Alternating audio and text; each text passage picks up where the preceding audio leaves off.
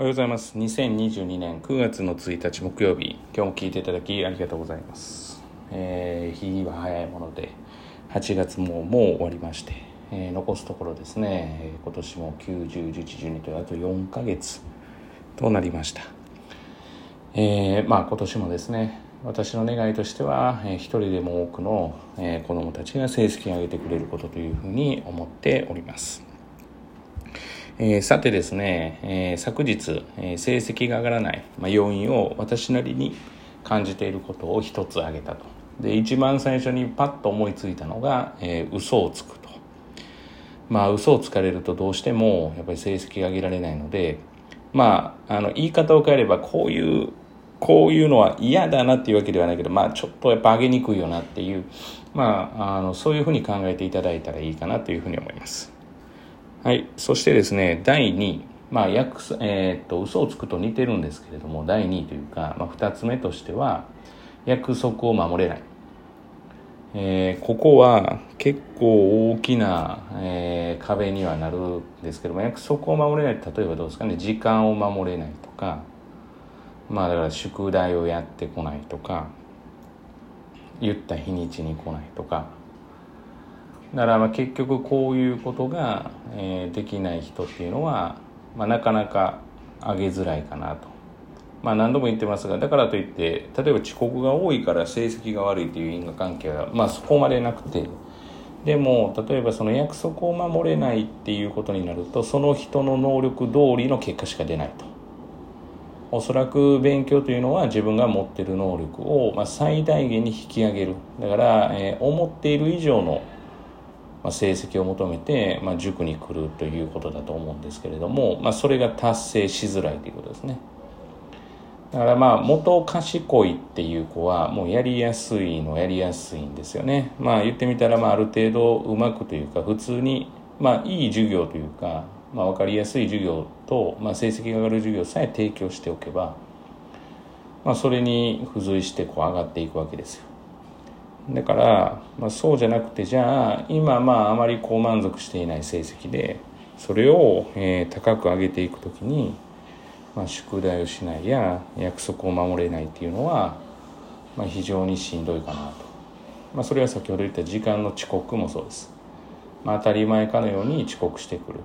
まあ、例えばそれが1分とか、まあ、2分2分とかでもそうだしそれ以上もそうです。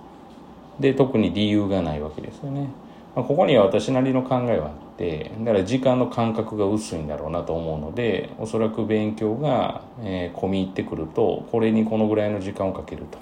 まあ、最近話した内容ではあるけれどもあるんですが、まあ、そこが読めない。つまり何時頃に出たらどのぐらいの時間についてどのぐらいかかってっていうことが、えーまあ、例えばずっとやってても分かってないし分かろうとしてない。だからおそらく自分でこれだけの勉強しようと決めた時にそれがどのぐらいかかるのかが分かっていないので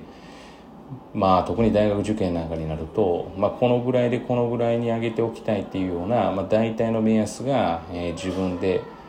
こう見つけられないっていうことがあるのかなっていうのもあるのでだからまあ第2位とか2点目に上がるのはやっぱり約束が守れないっていう。逆に言えば約束守ってコツコツやる子は、えー結構上がっていきます。ただそのやり方は大事です、えーやり方というのは意識の問題です、えーやる方法は、えーどういう手段であっても私はいいと思ってます。ただその中に意識がちゃんとあるかどうかっていうことですね。またこれは別の話にはなります。まあそのぐらいかなとは思っているんですがまあ実手もですね広陵中学昨日おとついというふうに終わりましてまあ昨日が理科と社会ですかね。はい。まあ学校の先生が作られるテストでっていうことなんですが、まあ、まあ当然もう解いてるんでああこんな感じなんだなっていうことは話せるんですが、えー感想等はちょっと控えておきます。じゃあなんで言ったんだっていうことなんですがまあおそらく今日ぐらいから結果が返ってきてますからまあ結果に一喜一憂するんじゃなくてまあ終わって次は中間テス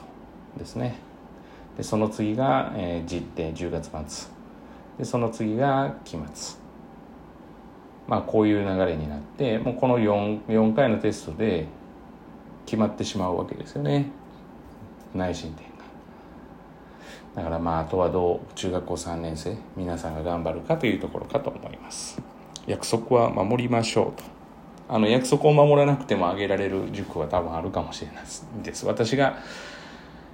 で私が懸念するところです。だからある意味できないとかあのなんですかまあ地頭が悪いとかはあんまり私もそんなにいい方ではないので一回で理解できるタイプではないのでまあでもこう気持ちと努力をするっていうのとそもそも約束を守るっていうのがあったら期待以上の成績には持っていけるのかなというふうに裏を返せばですね。だから嘘をつかなくて約束を守れるとこれがまあ必要最低限なんですけれども結構大事なことではあるので、まあ、これができていればまあなんとかなるのかなというふうには思ったりしています。本日は以上です。今日も聴いていただきありがとうございました。皆様にとっていい一日となることを願いましてまた次回お会いしましょう。では。